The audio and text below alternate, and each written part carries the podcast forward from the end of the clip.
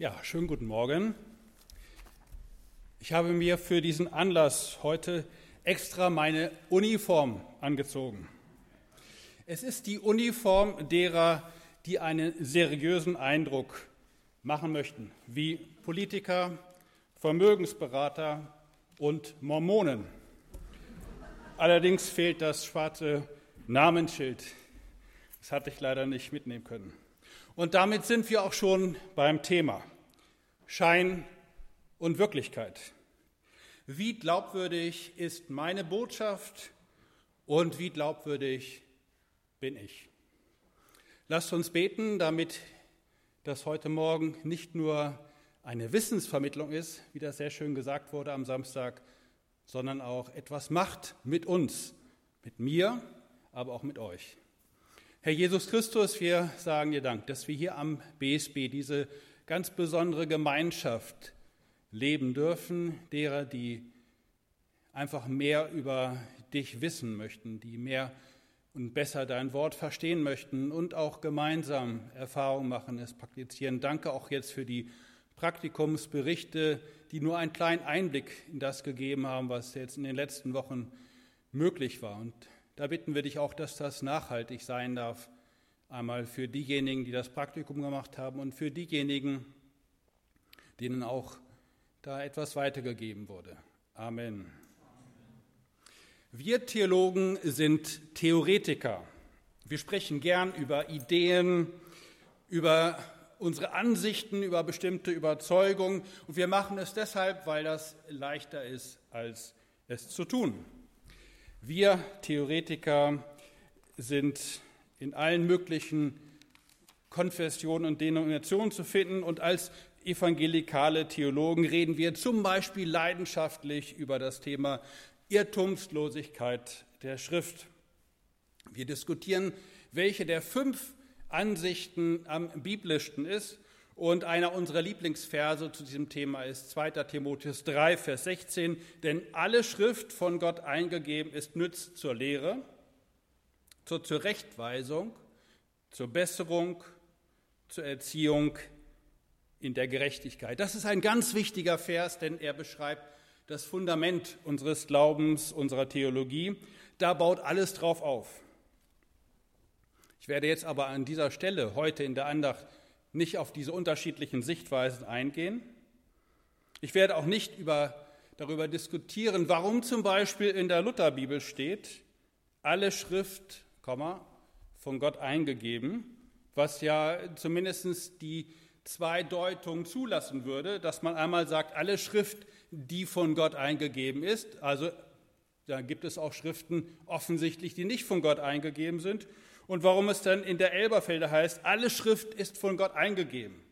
Und jetzt lasse ich mal ein bisschen heraushängen, dass ich auch mal Griechisch hatte, denn dieses Wort, was hier verwendet wird, Theopneustos, ist ein attributives Adjektiv. Das heißt, es ist nachgestellt und hat deshalb eine besondere Bedeutung im Gegensatz zu einem prädikativen Adjektiv, also ein vorgestelltes Adjektiv. Und das hat Einfluss auf die Übersetzung. Aber hier hört das auch schon auf mit meinen Griechischkenntnissen. Da müsst ihr lieber Dr. Ertel fragen, der kann euch sagen, wie man das am besten übersetzt. Nein, heute Morgen geht es nicht darum, es geht darum, was diese Botschaft mit uns macht und ob wir wirklich glaubwürdig sind wenn wir sie weitergeben und ob wir auch daran glauben, an das, was wir weitergeben. Es geht also um Irrtumslosigkeit als Fundament, aber um Integrität, na jetzt kann ich das schon gar nicht mehr aussprechen, äh, es geht um das Leben unserer Lehre. Es geht darum, der Glaube, dass die Bibel von Gott eingegeben wurde, verändert und befähigt die Gläubigen. Alle Schrift von Gott eingegeben ist Nütze zur Lehre, zur Zurechtweisung, zur Besserung, zur Erziehung in der Gerechtigkeit, dass der Mensch Gottes vollkommen sei zu allem guten Werk. Ein durch das vom Wort Gottes verändertes Leben, ein durch das Wort Gottes geprägtes Leben ist ein Zeugnis für die Glaubwürdigkeit des Wortes, aber auch für unsere Glaubwürdigkeit. Ein Vermögensberater, um diese Personengruppe noch einmal oder diese Berufsgruppe zu erwähnen, wird unglaubwürdig, wenn er Produkte empfiehlt, die er selber gar nicht für sich in Anspruch nehmen würde. Er würde sie ja nur empfehlen, weil er eine bessere Provision bekommt. Und wenn das rauskommt, dann ist er bald arbeitslos. Man muss also zu dem stehen, was man empfiehlt und was man sagt. Man muss tun, was man lehrt. Und das ist gar nicht so einfach. Ja, das ist, also ich merke das auch in meinem Dienst, wenn ich vergleiche, ich war zehn Jahre lang Pastor und bin jetzt Dozent, ich kann sehr schön über Theorien reden, ich kann sehr schön über Theologien reden, aber es ist viel anstrengender und viel schwieriger, das auch zu tun im Gemeindealltag. Ich habe eine Hochachtung vor Pastoren, die Tag aus, Tag ein diesen Dienst tun. Das ist in der Tat viel anstrengender, als Dozent zu sein. Ich genieße das jetzt, das ist schön, das macht mir Spaß, außer das Korrigieren, aber das gehört nun auch mal dazu. Woran erkennen wir, wenn wir beim Vermögensberater ihn vielleicht daran erkennen, dass er die eigenen Produkte auch selber anspricht, woran erkennen wir denn Christen, dass sie sich wirklich vom Wort Gottes prägen lassen? Erkennen wir den Christen an seinem Anzug? Wer vorne auf der Kanzel steht und einen schönen Anzug anhat, der muss auch glaubwürdig sein. Aber jetzt hat mir schon Dr. Jung signalisiert, mir fehlt die Krawatte. Also so ganz trauen kann man dem nicht. Der will entweder sportlich tun, muss die ganze Zeit meinen Bauch einziehen, damit das auch einigermaßen überzeugend rüberkommt. Er möchte vielleicht jugendlich erscheinen, damit der Abstand zwischen 52 und 25 nicht ganz so groß erscheint. Oder woran kann man einen Christen erkennen. Das dritte Kapitel im zweiten Timotheusbrief ist ein ganz wichtiges Kapitel, weil es nämlich beides beschreibt. Es beschreibt diese hohe Achtung vor dem Wort Gottes, aber es beschreibt auch ein Verhalten, das die Folge dieses Wortes Gottes ist. Und dieses Verhalten ist ein ständiger Kampf gegen einen Trend. In der Geschichte der Kirche ist dieser Trend ständig zu beobachten gewesen und er ist wahrscheinlich auch in Zukunft zu beobachten. Das ist der Trend, der eigentlich nur diese Richtung kennt. Und es kostet Arbeit, gegen diese Richtung anzugehen. ich möchte jetzt diese Verse 1 bis 9 vorlesen, wie Paulus dem Timotheus erklärt hatte, gegen welchen Trend wir immer wieder als Christen angehen müssen. Und das schaffen wir nur in der Kraft des Wortes Gottes. Wer mag, liest bitte mit mir, also 2. Timotheus, die Verse 1 bis 9. Du sollst aber wissen, dass in den letzten Tagen schlimme Zeiten kommen werden. Denn die Menschen werden viel von sich halten, geldgierig sein, prahlerisch, hochmütig, lästerer, den Eltern ungehorsam, undankbar, gottlos, lieblos, unversöhnlich, schändlich, haltlos, zuchtlos, dem guten Feind, Verräter, unbedacht, aufgeblasen.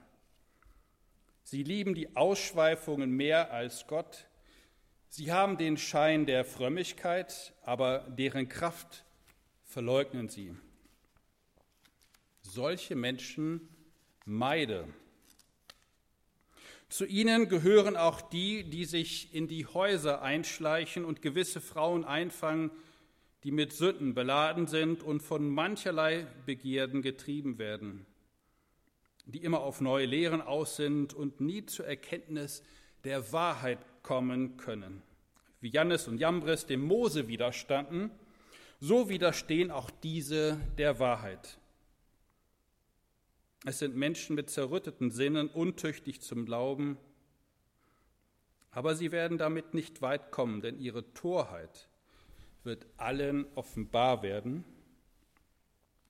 wie es auch bei jenen geschah.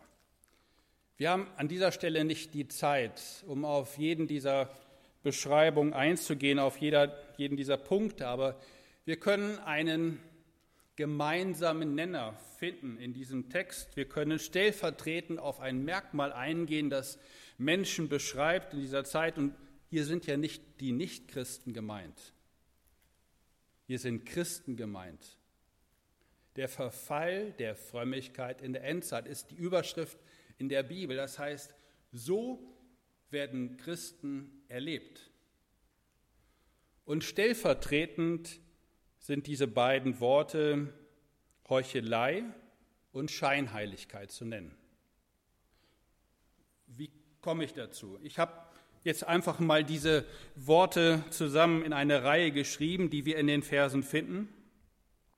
Denn die Menschen werden viel von sich halten, sind also überzeugt, wir sind die wahren Christen. Linus, gläubig in unserem Sinne. Wir wissen, wer Christ ist und wer es nicht ist. Man hält viel von sich. Meine Denomination, meine Gemeinde ist die beste. Bin als Baptist aufgewachsen und die Baptisten sind die Wahren gewesen. So bin ich geprägt gewesen, unbewusst natürlich, das hat mir keiner gesagt, aber ich habe diesen Stolz mitbekommen. Ich bin Baptist in der vierten Generation. Ich weiß, wovon ich rede. Prahlerisch, hochmütig, aufgeblasen. Sie haben den Schein der Frömmigkeit, aber deren Kraft verleugnen sie solche Menschen meide. Wir Christen haben also diesen Hang und stehen in der Gefahr zur Heuchelei. Und das ist etwas, was wir schon in der Bibel lesen können, in der Auseinandersetzung zwischen Jesus und den Pharisäern. Pharisäer waren die Heuchler der damaligen Zeit im Judentum, die Jesus aufs schärfste kritisiert hatte. Und wenn Menschen heute an die Kirche denken, dann hört man ganz häufig auch diesen Vorwurf und diesen Eindruck, das sind doch nur Heuchler. Das, was sie sagen, tun sie nicht. Und da muss ich mich selber an meine eigene Nase fassen und mich fragen, erwecke ich auch diesen Eindruck? Das sieht ja alles ganz schön aus, wenn man vorne mit Anzug steht. Aber wer weiß, was eigentlich alles so sonst im Leben geschieht. Wer weiß eigentlich, ob ich es mit einem zu tun habe, der wirklich vom Wort Gottes geprägt ist und verändert wurde oder einer, der nur so tut. Und ich denke, gerade in der heutigen Zeit, wo wir viel über Medien auch informiert werden, da kann man noch weniger die Integrität überprüfen. Das geht in einer kleinen Ortsgemeinde besser. Ja, in der ersten Gemeinde, ich war, waren 55 Mitglieder und in der zweiten 90. Da kennt man sich schon im Laufe der Zeit. Und wenn ich am Sonntag irgendwas erzähle, dann kommt nachher einer zu mir oder zumindest meine Frau kommt zu mir und sagt, also, da passt ja was nicht zusammen. Aber wenn ich nur über das Internet, über YouTube oder wie auch immer irgendwelche Botschaften weitergebe, dann weiß doch keiner, wer das eigentlich ist. Religiöse Heuchler waren und sind abstoßend. Da kann man viel über Mission sich Gedanken machen. Da kann ich als Missiologe die tollsten Konzepte und Strategien vermitteln. Sobald aber der Eindruck entsteht, dass wir Heuchler sind, war es das. Und das ist die Trage, in der wir uns befinden. Und ich möchte das an einem Beispiel veranschaulichen, das, äh, ich habe gestern ein kurzes YouTube-Video gesehen, das mache ich auch hin und wieder, so gerade wenn ich arbeiten muss, dann schaue ich mir auch gerne mal ein Video an. Das war auf Spanisch, ich habe also nicht viel verstanden, aber die Bilder sprachen für sich, hatte 99 Millionen Views gehabt, also kam wohl auch bei anderen Leuten gut an. Und zwar geht es da, vielleicht kennt ihr das, um eine Gruppe von Senioren, die in ein Fitnessstudio gehen. Und zwar nicht mit dem Ziel, dort wirklich zu trainieren, sondern um den jungen und starken Leuten zeigen, dass der erste Eindruck auch täuschen kann. Und einer dieser Senioren, 72 Jahre alt, war ein offensichtlich professioneller Bodybuilder gewesen, wo kein Gramm Fett zu viel war im Gegensatz zu mir. Und der war wirklich also stahlhart. Und den haben sie so weit präpariert, dass im Bauch so mit äh, Kissen gemacht haben. Hinten die Hüften waren auch deutlich äh, dicker und einen Trainingsanzug angezogen. Und so ist diese Gruppe von Senioren ins Fitnessstudio gegangen und haben mal versucht, wie das so geht.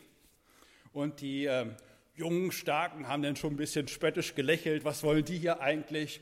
Und dieser präparierte Bodybuilder, der ist dann fast von der Handelbank gefallen und brach auch schon seine ersten 20 Kilo Bankdrücken fast zusammen und alle, was wollen die denn? Und er meinte, die eine Oma, jetzt tu ihm doch noch ein bisschen mehr auf, der kann das schon.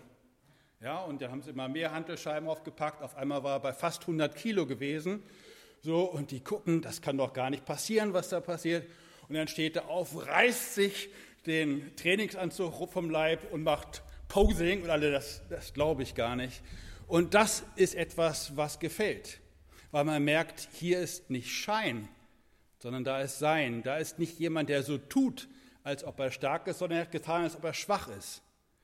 Aber am Ende war das der Held in diesem Umfeld. Ja, nicht jeder mag so das mit dem Posing, aber ich fand das einfach richtig witzig.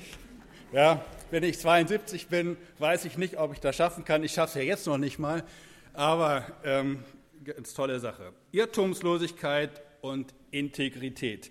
Darum geht es und das ist unser Lebenszeugnis, wenn wir diese Sicht vom Wort Gottes haben, dass das Wort Gottes irrtumslos ist von Gott eingehaucht, verlässlich und so, dass wir da auf unser Leben aufbauen können.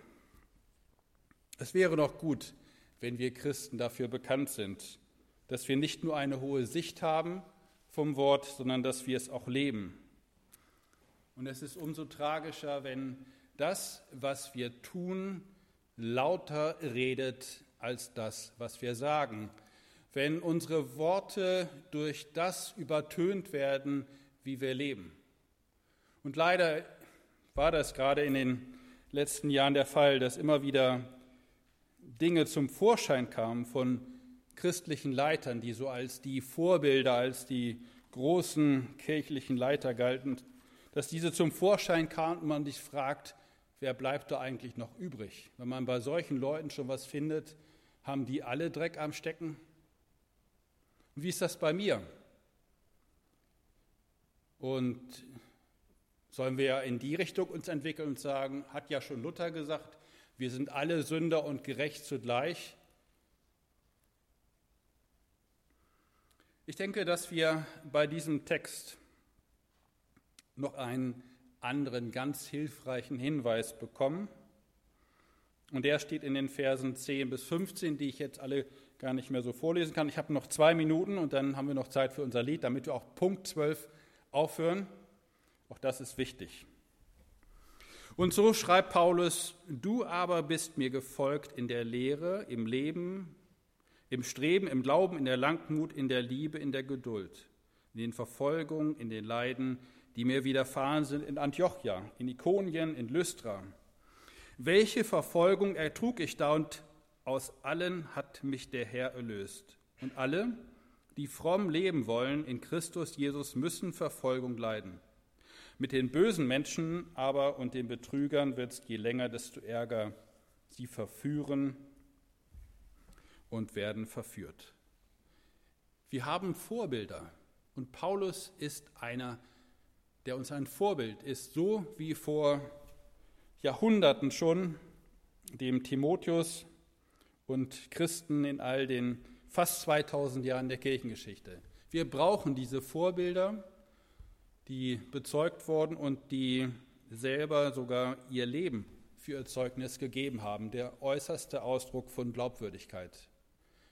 Das ist das stärkste Argument überhaupt auch, dass jemand zu dem steht, was er glaubt, ob er bis zuletzt unserem Herrn Jesus treu ist. Und die Apostel mussten das alle und haben das alle bezeugt, außer Johannes, der durfte ein hohes Lebensalter erwerben. Und deshalb sind gerade die Jünger Jesu uns ein Zeugnis für die Glaubwürdigkeit dessen, was ihnen der Herr Jesus Christus mit auf den Weg gegeben hat.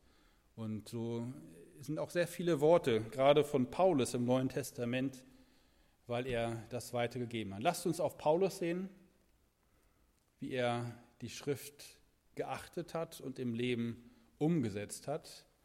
Und äh, so können wir schließen mit dem, was auch heute in der Losung steht, dass wir im Hebräer 2 lesen, wir sollten aber desto mehr achten auf das Wort, dass wir hören, damit wir nicht am Ziel vorbeitreiben. Amen.